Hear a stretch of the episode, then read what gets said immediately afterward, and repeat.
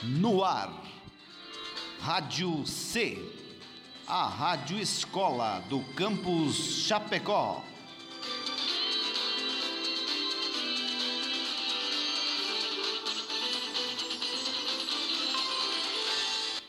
Oi, meu nome é Vitória Miranda Coelho e eu faço o papel do narrador. Oi, meu nome é Júlia Luiza de Souza e eu faço o papel de adivinha. Olá, meu nome é Luísa Sampaio e faço o papel do Abaluaê. E essa é mais uma edição do programa Historicizando. Para onde De vamos? onde viemos? Quando foi a Revolução Por que Francesa? Mary da Escócia foi decapitada? E se os indígenas tivessem derrotado os As europeus? sereias realmente Porque a pré-história americana foi diferente da O europeia. que foi a Era Vargas? Por que não foram os americanos que conquistaram a O que faz um historiador? Historicizando. Antigamente, os orixás eram homens. Homens que se tornaram orixás por causa de seus poderes. Homens que se tornaram orixás por causa de sua sabedoria. Eles eram respeitados por causa da sua força. Eles eram venerados por causa de suas virtudes. Nós adoramos sua memória e os altos feitos que realizaram. Foi assim que estes homens tornaram-se orixás. Os homens eram numerosos sobre a terra. Antigamente, como hoje, muitos deles não eram valentes nem sábios. A memória destes não se perpetuou. Eles foram completamente esquecidos, não se tornaram orixás. Em cada vila, um culto se estabeleceu, sobre a lembrança de um ancestral de prestígio, e lendas foram transmitidas de geração em geração para render-lhes homenagens. Pierre Fatumbi Vergé, no livro Lendas Africanas dos Orixás. Esse é um programa sobre o mais temido de todos os orixás e orubás. O orixá da cura e das doenças contagiosas, mais conhecido como o Baluaê. Saravá, Baluaê! Ah, Totó, Baluaê! Na pedra fria, no pé do morro, dizem que mora um velho lá. Boloaê, também chamado de Chapanã, é conhecido como um devastador, como um guerreiro sanguinário que mata tudo e todos, que ousam entrar no seu caminho com a peste, mais conhecida como varíola. Você ficou sabendo? Do quê? Que o Baluauê está chegando. A cidade inteira de Daomé está falando sobre isso. Foram até consultar a adivinha mais famosa da cidade. Ele está chegando, se preparem. É aquele que ele vai destruí-los, se não for aceito e bem tratado. Tragam agora tudo o que ele gosta. Yame, pilado, feijão, pipoca. Tragam muita pipoca. Se curvem e o sirvam. Assim ele nos poupará.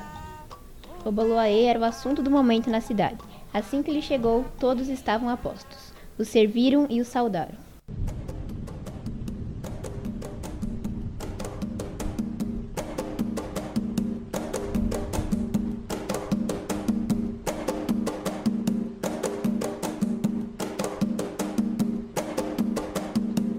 Todo um, todo um, a totô, a totô. Respeito e submissão.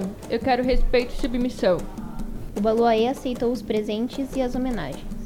Eu os pouparei. Em todo lugar que passei, sempre recebi desprezo, desconfiança e hostilidade. Me construo um palácio. Irei viver aqui a partir de agora. E assim foi. O Baluaê passou a viver em Daomé e nunca mais voltou para casa em Tapá. A partir daí, o país de Daomé começou a enriquecer e prosperar.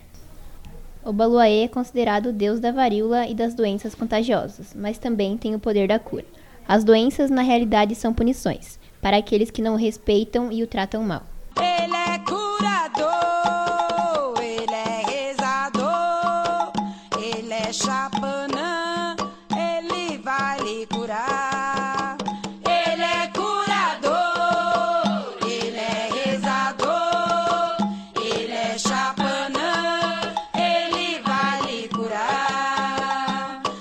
Dizem por aí que chamamos ele de Obaloaé, ou Chapanã, porque seu verdadeiro nome é perigoso demais para ser pronunciado.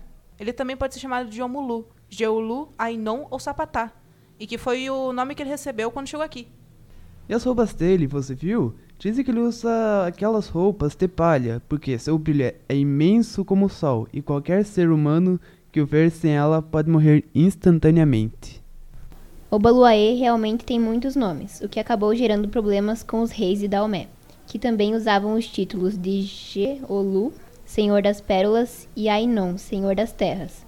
Por isso, Obaluaê foi expulso várias vezes de Daomé, o que resultou em vários reis daomeanos mortos de vario. Abaloaê, adotou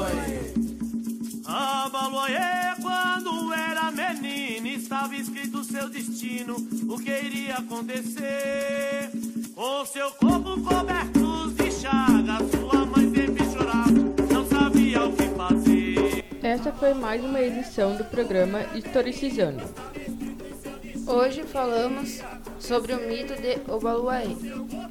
Produção, direção e conteúdo: Vitória Miranda Coelho, Júlia Luiza de Souza, Luísa Sampaio e professora Emily Lunardi. Gravação e edição e mixagem: Mariana Matoso. Participação especial: Emily Fortes e João Simba.